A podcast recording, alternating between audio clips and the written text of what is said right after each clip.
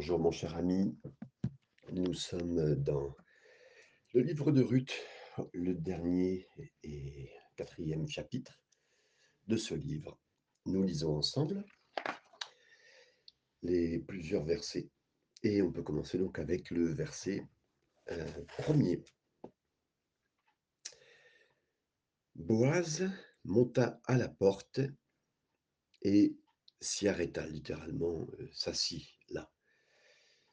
Le jour suivant, où Boaz avait dit à Ruth qu'il allait s'occuper de cette affaire, il avait aussi montré un signe à Naomi, comme quoi il allait bien s'occuper de l'affaire.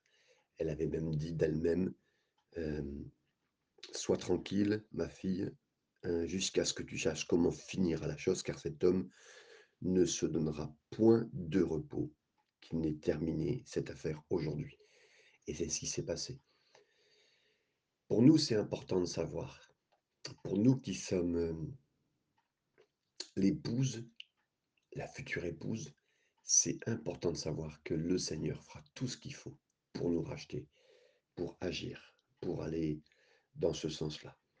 Et Boaz est allé à la porte de la ville, cet endroit qui était stratégique. La porte de la ville, c'était euh, le lieu central, le lieu un petit peu où on pouvait avoir, euh, on va dire la, place centrale de la ville était le, la salle d'audience où on pouvait euh, parler. En même temps, comme le conseil municipal. Vous vous rappelez aussi d'un homme comme Lot dans Sodome et Gomorre, il vivait aux portes de la ville. parle en fait, il avait une place un peu importante. Voilà. Et donc, Ici, aucun doute que Ruth a pu voir son Goël, son rédempteur, euh, qui a été complètement agissant dans le processus de rédemption.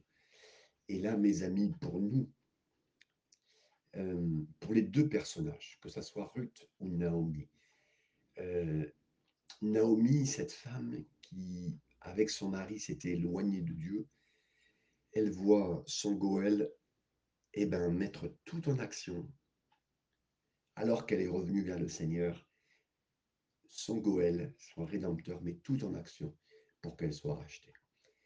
Et Ruth, elle qui n'est pas d'origine croyante, mais qui a décidé d'accompagner sa belle-mère et sur le chemin, qui continue, persévère d'aller vers Dieu, son peuple, un nouveau peuple, c'est pas son peuple d'origine, et eh ben, elle sait qu'elle est rachetée. Et donc là, dans cet endroit, dans ce lieu, elle va commencer à voir donc euh, Boaz exercer ce qui est à exercer. La suite du verset premier, car voici celui qui avait droit de rachat et dont Boaz avait parlé, vint passer. Boaz lui dit, approche, reste ici, toi, un tel. Et il s'approcha et s'arrêta. Là, encore une fois, alors que euh, Boaz est parti déclencher, faire le travail, appliquer tout ce qu'il faut en tant que Goël, en tant que celui qui peut racheter, vous vous rappelez, mais il avait dit à Boaz, euh, Boaz avait dit à Ruth, pardon, euh, et au travers de Naomi aussi, que quelqu'un déjà dans la famille avait cette possibilité. C'est-à-dire que dans une famille, il peut y avoir quelqu'un qui pouvait prendre cette place de Goël. En fait, ce n'est pas quelqu'un qui était déterminé à l'avance, comme on l'a dit, qui pouvait être un peu l'oncle d'Amérique, c'est celui qui était un peu plus fortuné, qui avait la possibilité de racheter euh, pour la famille. Et donc, bien tombé, à ce moment-là, il passe. vous savez, avec le Seigneur, c'est les décisions du Seigneur sont prises, les choses se font, les, les choses se déclenchent, et c'est beau d'être dans ce processus. Dieu dit et la chose arrive. Dieu dit et la chose est, en place. Euh, Dieu a préparé des choses d'avance dans lesquelles nous rentrons. Il peut nous le dire d'avance. Et merci Seigneur pour ces promesses. Elles sont oui et amen pour nous. Versets 2 à 4. Boaz prit alors dix hommes parmi les anciens de la ville et il dit Asseyez-vous ici. Et ils s'assirent. Puis il dit à celui qui avait le droit de rachat. Naomi, revenue du pays de Moab, a vendu la pièce de terre qui appartenait à notre frère Elimelech. J'ai cru devoir t'en informer et te dire: «Acquiers-la en présence des habitants et en présence des anciens de mon peuple. Et si tu veux racheter, rachète, mais si tu ne veux pas, déclare-le-moi afin que je le sache, car il n'y a personne avant toi qui ait le droit de rachat, et je l'ai après toi.» Et il répondit: «Je rachèterai». Là, bien sûr, c'est toujours Boaz qui parle. Vous savez que les 10 anciens de la ville sont une illustration, hem, de ce que le quelque part, le plus proche Goël, rédempteur est. Heu, ça veut dire, cet homme qu'on ne sait pas le nom, hein, on ne parle pas de son nom, il est interpellé à venir, hein, on dit: «Il est sur le chemin, bien tombé».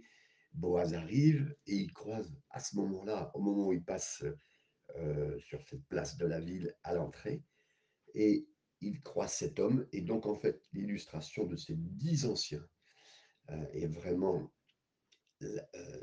c'est ce qu'est cet homme, ce ce Goël. Oui, parce que c'est la loi. Hem, il représente la loi. C'est-à-dire, souvent 10 hommes, 10 juifs, c'était le chiffre principal qui pouvait servir à constituer une synagogue. Vous savez, le mot synagogue, synagoguer, le rassemblement et pour qu'il y ait un endroit où des croyants se rassemblent, il fallait 10 personnes.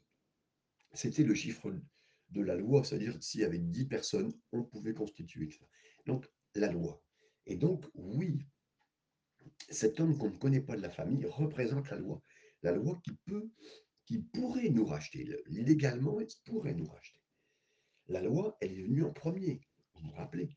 Avant Jésus, la loi, elle est venue. Elle est venue, heu, sur le «parcours» entre guillemets de l'homme en premier et ap après Jésus est venu sur la terre. Mais avant que Jésus vienne sur la terre nous racheter, la loi était déjà en place avec c'est tu ne fais tu fais et tu ou tu ne fais pas, hein. C'était quelque chose de, heu, un peu de bah, c'est légaliste, c'est tranchant, c'est carré, hein, mais c'est ça qui est présent dans notre vie de tous les jours avec, heu, ce qui doit être clamé, heu, ce qui doit être réclamé pour nous, pour chaque personne et là, il lui explique bien sûr ce qu'il avait le droit de faire avant Boaz, ça veut dire racheter les terres de Naomi parce que Naomi, elle avait vendu sa terre. Mes amis, l'explication est bien donnée, mes amis, que ah, cette femme, elle avait décidé de quitter, elle avait tout vendu avec son mari parce qu'il y avait plus rien. Il y avait plus de, entre guillemets, paraissait de plus avoir, heu la clameur, la bénédiction de Dieu, donc heu, ils avaient décidé, au lieu de prier, de partir. Ils étaient partis loin, donc ils avaient vendu leurs pièces de terre. Mais Dieu était tellement bon, Dieu est tellement bon qu'il avait fait déjà dans sa loi que si quelqu'un un jour vendait sa terre, Dieu voulait toujours qu'elle lui revienne, même si c'était au bout de 50 ans parce que, heu, la loi était faite au bout de 50 ans que vous récupériez au maximum. C'est à ce moment-là, vous récupériez, heu, votre bout de terre que vous aviez vendu. On ne voulait pas que les gens perdent leur héritage et comme Dieu avait fait l'héritage de la terre promise pour chaque personne, bah, ils devaient récupérer. Et donc là, bah, effectivement, toute cette histoire est là, est faite dans ce sens-là. Avec, heu, oui, sache que tu peux récupérer pour le compte de la famille d'Elimelech, ça tu peux la racheter, racheter leur terre, voilà, faire ce qu'il faut. Achète, hein, heu, parce que, heu, si tu rachètes pas, moi je vais racheter. Et moi j'en pense, mais c'est touchant de voir qu'à ce moment-là, Naomi et Ruth ont entendu Boaz dire: «Moi je vais racheter». Il l'a dit publiquement et mes amis, j'aimerais que vous puissiez dans cet instant considérer publiquement que Dieu dit d'une façon publique, au travers de son fils Jésus: «Je vais racheter telle ou telle personne. Je peux mettre mon nom, je vais racheter Fabien et vous pouvez mettre votre prénom à cet instant, je vais te racheter» et il le dit publiquement, il ne nous laissera pas. Il le dit en face des anges, en face des anges déçus défus. Il le dit en face de Dieu, il le dit en face de diable, même s'il y a aucune, heu heu, comment dire? Comparaison à faire puisque, Dieu est créateur, le diable n'est qu'une créature. Mais il le dit publiquement, il le dit dans les ordres, il le dit sur les autorités, il le dit, je vais la racheter, je vais te racheter. Et ça, c'est beau. Et cette femme a dû entendre ça. Cette jeune femme euh, qui n'est pas d'origine croyante va être rachetée. Cette femme qui a tout quitté euh, pour partir s'éloigner du Seigneur, comme une fille prodigue avec son mari. Elle revient là maintenant vers le Seigneur et elle entend dire qu'elle va être rachetée. Waouh, c'est incroyable, mes amis. Nous, aussi, nous avions peut-être, nous avons été décevants de notre vie chrétienne. Je ne sais pas si c'est vous, tout cas moi, ça l'a été. J'ai été décevant dans ma vie chrétienne. Je n'ai pas réussi ce que, euh, ce que Dieu pouvait attendre de moi. Enfin, qu'importe, attente, pas attente. En tout cas, voilà, et je sais une chose, c'est qu'il veut me racheter et jusqu'au bout. Et c'est une belle image pour aussi bien le peuple de Dieu, Israël, aussi bien que le non-peuple de Dieu, tous ceux qui sont et qui constituent en nous l'Église, qui est rachetée entièrement. Et ça, c'est beau pour qui que ce soit qui veut l'entendre de la part du Seigneur. Verset 5.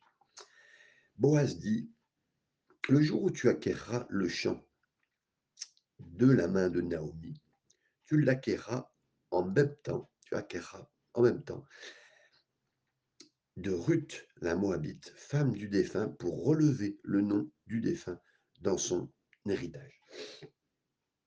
Ici, on a en rapport avec euh, Deutéronome 25, le Goël, la plus proche personne euh, capable de, dans la famille, euh, avait le droit de racheter la propriété, mais il avait aussi l'obligation de prendre soin de la famille. Et ici, si le plus proche, euh, Goël, refusait de rencontrer les responsabilités de la famille, dans ce cas, s'il refusait par exemple donc de marier Ruth, la loi disait qu'il devait euh, cracher sur elle.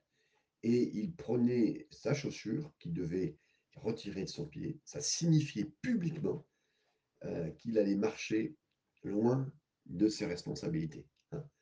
Et donc, euh, c'était un signe pour tous de, le faire euh, tel quel. Hein. C'était euh, quelque part un talent. il n'avait pas de semelle, quelque part, il n'avait pas, pas, les moyens de le faire, donc il le, il le signifiait publiquement. Donc là, Boaz, encore une fois, il met en responsabilité. Il dit, voilà, toi la loi, toi ce personne ne cite pas son nom, c'est protégé euh, pour pas que son nom soit public quelque part, même là dans l'histoire.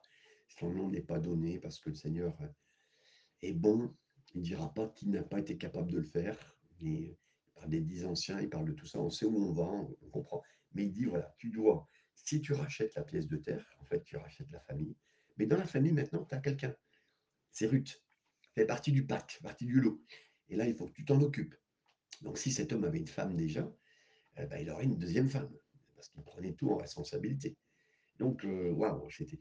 Et il dit, bah oui, parce qu'en fin de compte, dans cette famille-là, euh, cette femme qui s'est venue rejoindre dans la famille, elle s'était mariée avec un des enfants d'Elimelech. Donc maintenant, il faut que tu t'en occupes. Et en plus, comme c'était, la loi était bien faite aussi, pas seulement euh, on devait s'occuper de la famille, mais on voulait aussi que la famille ait une descendance. Donc là, ça veut dire, bah, il faut que tu lui fasses un enfant, parce qu'elle n'a pas eu d'enfant. Elle était mariée, mais elle était veuve, euh, son, mari est parti, donc maintenant il faut s'en occuper.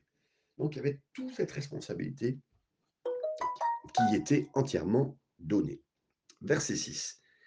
Et celui qui avait le droit de rachat répondit, Je ne puis pas racheter pour mon compte, crainte de détruire mon héritage. Prends pour toi mon droit de rachat, car je ne puis pas racheter. D'abord, premièrement, c'était c'est important pour votre famille que vous entendiez que le Seigneur veut la racheter. Il ne le dit même pas spécialement que pour vous. Il dit, je veux racheter la famille pour une descendance. Mes amis, que ça soit une descendance physique. Euh, peut-être que vous, vous, dites en ce moment, ben, je ne suis même pas marié, je ne suis pas ceci, je ne suis pas cela. Le Seigneur a une descendance pour toi. C'est-à-dire qu'il s'occupera bien de ta famille. Qui tu es et ta descendance les, ramifications, la suite de ta vie. Et si tu n'as pas de famille physique, j'aimerais te dire que spirituellement, le Seigneur peut te donner aussi une famille, une descendance. Tu pourras être bien accompagné avec le Seigneur. Il te donnera une descendance. Tu pourras parler du Seigneur à des gens qui deviendront ta famille ou des gens qui connaissent le Seigneur viendront se rejoindre à toi. Qu'importe. Mais tu te sentiras en famille et qu'une famille qui fonctionne, avec une famille qui est légitime et tu te sentiras bien. Mes amis, je sais que le Seigneur veut nous racheter, bien s'occuper de nous. Et là, bien sûr, le plus proche de la famille a dit Je ne peux pas.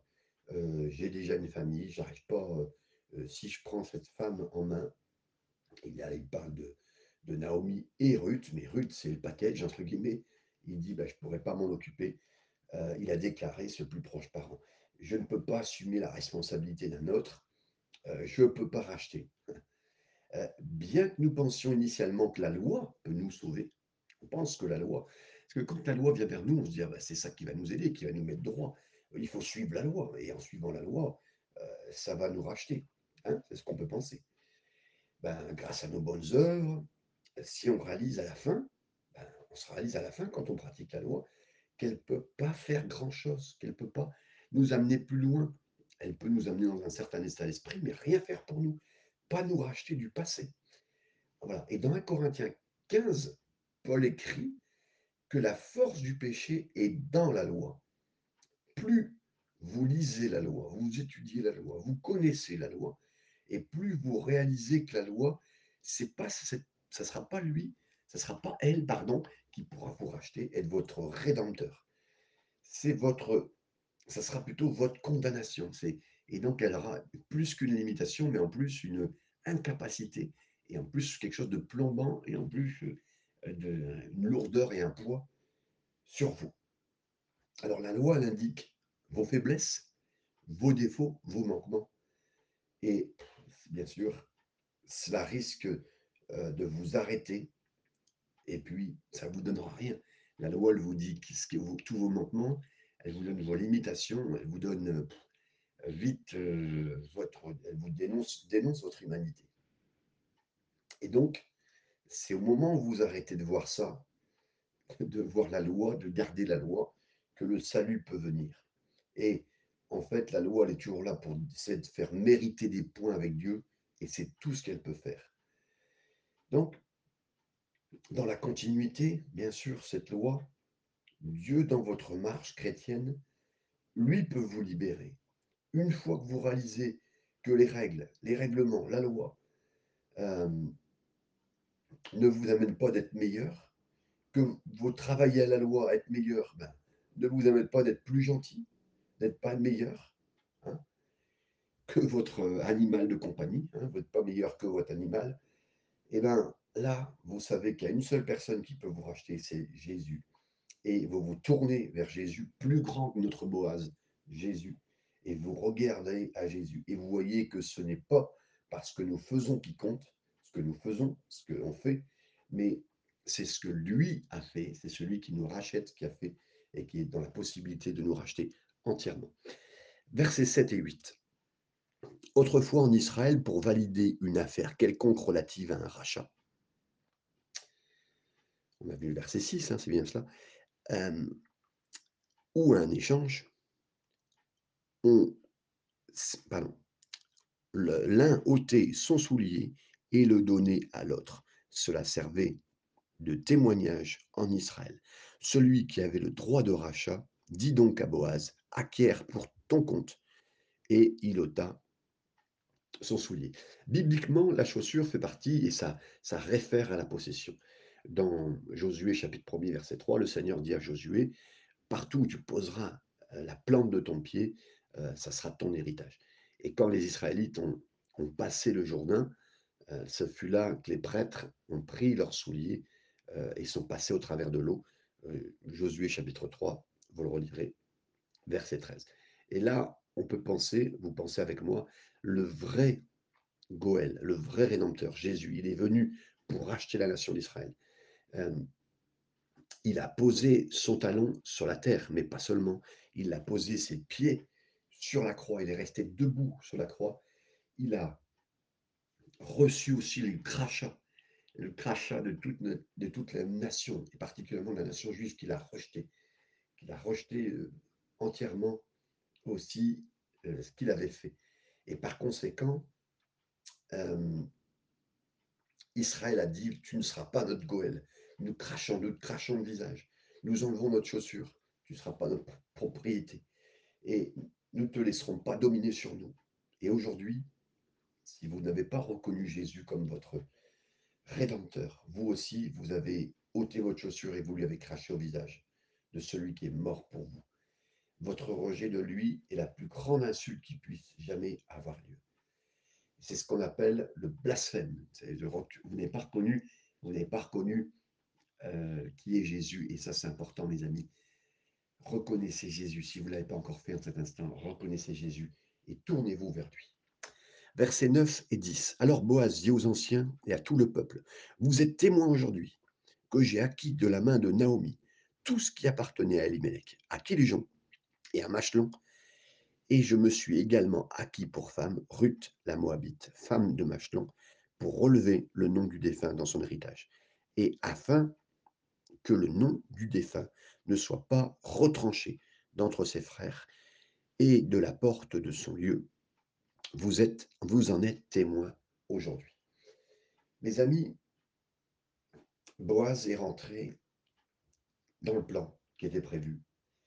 Il s'est avancé et il a dit, puisque le parent le plus proche ne peut pas racheter, je vais le faire. Et c'est exactement ce que notre plus grand Boaz a dit de nous. Jésus a la seule moyen et le droit de rédemption. Les règles, la loi, les règlements ne peuvent pas, ils ne le feront pas et ils ne le pourront pas. Jésus est la seule source pour mon rachat. Il m'a racheté, il nous a racheté avec les richesses du sang qui a coulé dans ses veines et sur le solde du calvaire. Jésus seul a, a une raison et une possibilité de rachat. C'est sa grâce, c'est sa faveur imméritée que je n'ai pas mérité pour moi, qui est c'est ce qui est non mérité qui nous fait entrer dans sa famille. Et là, je suis entré pas parce qu'il m'a repéré moi, euh, pas parce qu'il a vu, non, mais ce n'était pas du tout mérité. Bien sûr que mon cœur a dû être dans le champ, m'a dû, dû me rapprocher du Seigneur. J'ai dû exercer, j'ai dû chercher, j'ai dû comprendre, j'ai dû euh, aller vers lui et répondre à ses, demandes. Il a dit, bien sûr, Boaz a dit, il ne va pas glaner, il ne va pas dans un autre champ d'un autre homme, reste dans le domaine de ma rédemption et tu trouveras une satisfaction ultime. Et c'est ce que euh, Ruth a fait. Elle est restée dans ce champ-là. Verset 11, la suite. Tout le peuple qui était à la porte et les anciens dirent euh, Nous en sommes témoins. Acte 10, verset 39 à 43 dit que la loi et les prophètes sont les témoins de lui et que nous sommes témoins de lui comme le Saint-Esprit nous l'enseigne. La suite du verset 11 et 12. Que l'Éternel rende la femme qui entre dans, ta maison semblable à Rachel et Léa, qui toutes les deux ont bâti la maison d'Israël. Manifeste ta force dans Ephrata et fais-toi un nom dans Bethléem. Verset 12 puisse ta postérité, puisse la postérité que l'Éternel te donnera par cette jeune femme rendre ta maison semblable à la maison de Pérez qui fut enfantée à Judas par Tamar. Donc là, Ephrata, c'était l'ancien nom de Bethléem. Bethléem, vous savez, maison du pain. Ephrata, maison, en tout cas un état fructueux, c'est-à-dire qui produit du fruit.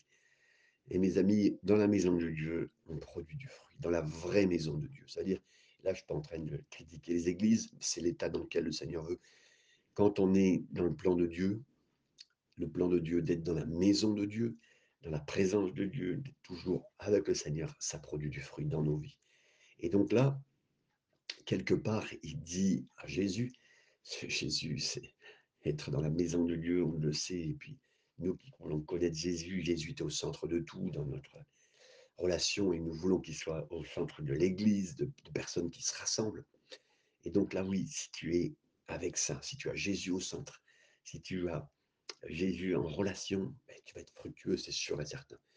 Et maintenant, c'est fini. Ruth n'a plus été une étrangère, Plus jamais elle serait appelée Moabite, parce que maintenant elle a été absorbée, elle a été couverte, elle a été protégée, rachetée par Boaz, son rédempteur, son Goël dans sa possibilité. Verset 13 à 16. Boaz prit Ruth, qui devint sa femme, et il alla vers elle. L'Éternel permit à Ruth de concevoir, et elle enfanta un fils. Les femmes dirent à Naomi, Béni soit l'Éternel, qui ne t'a point laissé manquer aujourd'hui d'un homme ayant droit de rachat et dont le nom sera célébré en Israël. Cet enfant restaurera ton âme et sera le soutien de ta vieillesse, car ta belle-fille qui t'aime l'a elle qui vaut mieux pour toi que sept fils. Naomi prit l'enfant et le mit sur son sein, et elle en fut, euh, elle en fut sa garde, littéralement sa nourrice. Et là, on dit maintenant à Naomi, tu sais, tu es pleine, tu es accomplie, tu, es, tu as réussi. Waouh! Merci Seigneur. Euh, tu es reparti rassasié, Naomi. Tu étais revenu vide, maintenant tu es rassasié pour la fin de tes jours. Et maintenant, là, on voit encore une fois, et ce qui est dit à Naomi, Dieu veut te bénir encore une fois de plus. Les femmes ont dit à Naomi, Ruth valait mieux que sept fils. Sept, c'était le chiffre de la perfection. Leur parole était en effet prophétique, car la lignée de Ruth, de sa lignée, sortirait non seulement le roi David, mais le parfait, Jésus. Naomi, cette fille prodigue de l'Ancien Testament, est revenue à Bethléem, où Dieu l'a reconstruite, l'a ressuscitée, l'a restaurée, l'a renouvelée, et c'est ce qu'il fera de nous. C'est ce qu'il fera de nous si quelqu'un s'est éloigné, éloigné comme Naomi, si mon frère, ma sœur, tu t'étais éloigné comme Naomi, le Seigneur va te rassasier. Tu pourras dire ce que tu veux, mais Naomi était une femme qui avait été mariée, une femme qui avait connu, qui avait, euh, qui avait connu une certaine partie de sa vie euh, fructueuse et infructueuse, des saisons différentes dans sa vie. Mais Dieu s'est occupé d'elle. Et merci Seigneur, merci Seigneur. Si vous pouvez dire que votre vie chrétienne a été réussie, tant mieux. Mais si elle n'a pas été entièrement pleine. S'il y a eu des erreurs de votre part, que vous les reconnaissez et que vous revenez au Seigneur, tel Naomi, merci Jésus, parce que tu es encore là, Seigneur, pour t'occuper de nous, notre lignée, notre avenir éternel en toi. Et présentement, Seigneur, parce que l'éternité, c'est une chose, mais présentement, tu veux bien t'occuper de nous. Versets 17 à 21, les derniers versets. Les voisines lui donnèrent un nom en disant Un fils est né à Naomi, et elles l'appelèrent Obed. Ce fut le père d'Isaïe, père de David. Voici la postérité de Péretz. Péretz engendra Etzron. Etzron engendra Ram.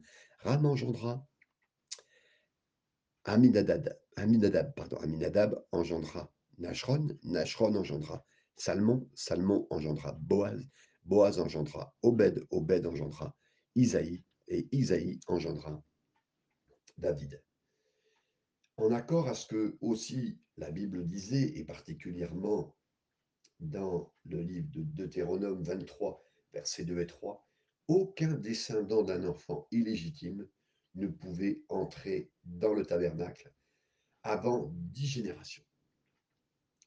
Avant que dix générations soient écoulées.